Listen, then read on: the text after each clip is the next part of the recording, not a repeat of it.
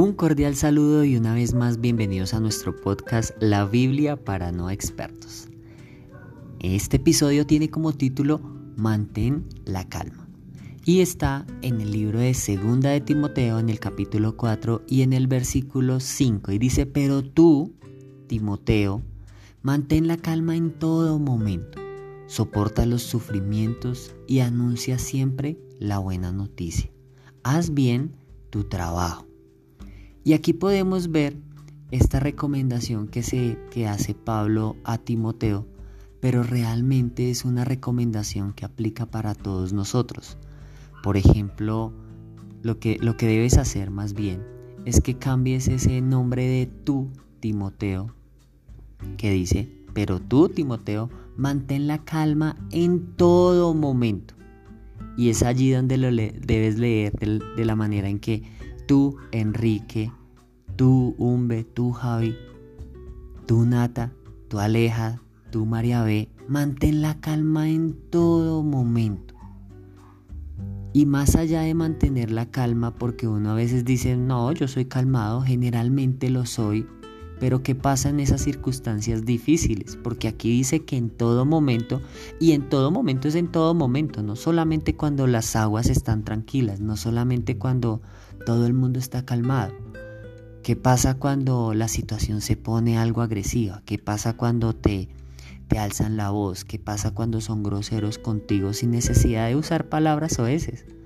Pero ¿qué pasa cuando son groseros contigo? ¿También eres calmado? ¿También somos calmado, calmados? Porque es algo que tenemos que controlar. Y dice, mantén la calma en todo momento. Y luego dice, soporta los sufrimientos. A veces creemos que cuando, que cuando estamos cerca de Dios, todo va a ser tranquilo. Y no sé si recuerdan un pasaje bíblico donde, donde estaba Jesús en la barca y manda a uno de sus discípulos, o bueno, más bien camina sobre las aguas y uno de sus discípulos dice, venga, ¿puedo ir hasta allá? Era salir de su zona de confort. Ahí no todo iba a estar calmado, porque nadie está calmado cuando le dicen, ven y camina sobre las aguas. O cuando Jesús se durmió también en la barca y todo el mundo lo despertó y le dijo, maestro, maestro, levántate que nos vamos a hundir. Que estaba lloviendo fuertísimo. Y él oró y se calmaron las aguas. Pero en ese momento todo el mundo estaba desesperado porque creían que iban a morir. En ese momento dijeron, vamos a perecer. Entonces, cuando decimos que en todo momento es incluyendo en los momentos de tormenta. Y dice allí que soportemos los sufrimientos y no quiere decir que entonces como estamos con Jesús no vamos a tener algunos sufrimientos que soportar o algunas pruebas que soportar o algunos retos que asumir. No dice que eh, no los vamos a tener, dice soporten los sufrimientos porque igual los van a tener, como todo el mundo los tiene, como todo el mundo tiene esas luchas internas, esos, esas pruebas internas. Así que lo que tenemos que hacer es soportarlos. Y luego dice, y anuncien la buena noticia. ¿Cuál es la buena noticia? Que Jesús está con nosotros, que hay una salvación, que hay vida eterna. Y luego dice, haz bien tu trabajo. ¿Tienes un trabajo? Bueno, pues aquí la invitación es, es a que lo continúes haciendo bien. Y si no lo has hecho tan bien, pues que lo hagas bien. Porque aquí dice, haz bien tu trabajo y haz bien tu trabajo en dos sentidos. Tu trabajo normal, el trabajo que tú tienes para una empresa, pero también el trabajo de anunciar una buena noticia, de decirle al mundo qué ha hecho Dios en tu vida, qué milagros han pasado en tu vida.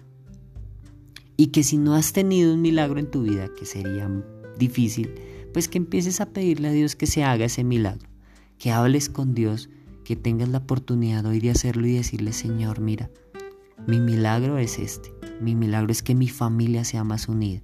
Mi milagro es que esos dos hermanos que de pronto están peleando hoy, que puedan sacar esas cosas incómodas o negativas y que las dejen de lado y que puedan volver a ser esos hermanos amados y unidos. Eso es un milagro. O ese milagro de ese pariente que está enfermo y que lleva muchos años cargando ese yugo, cargando ese peso de una enfermedad y que hoy puede ser el día de su sanidad, de ese milagro de sanidad. pero que podamos hoy tener esa comunión con Dios, de decirle cuánto lo amamos y de hacer bien nuestro trabajo.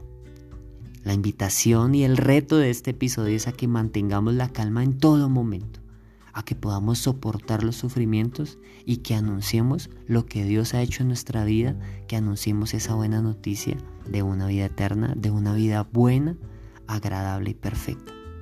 Nos vemos en el siguiente episodio y no olvides compartir este con las demás personas, con más personas con las que tú puedas hacer.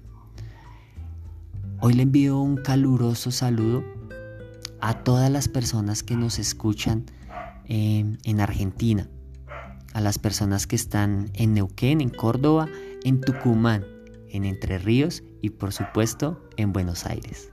Nos vemos en el siguiente episodio.